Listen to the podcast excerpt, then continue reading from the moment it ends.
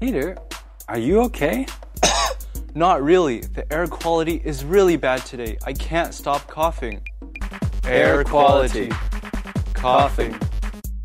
News reports said today's AQI is 300. The PM 2.5 levels are particularly bad. AQI, Air Quality Index. No wonder I feel so bad. I turned on the air purifier in my office. I hope that helps. Air purifier. It's lunchtime.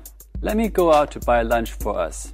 That would be great, thanks. Make sure to wear a mask. Mask. Do you have an extra mask? Yes, I always keep masks in my office. Let me get one for you. Thanks.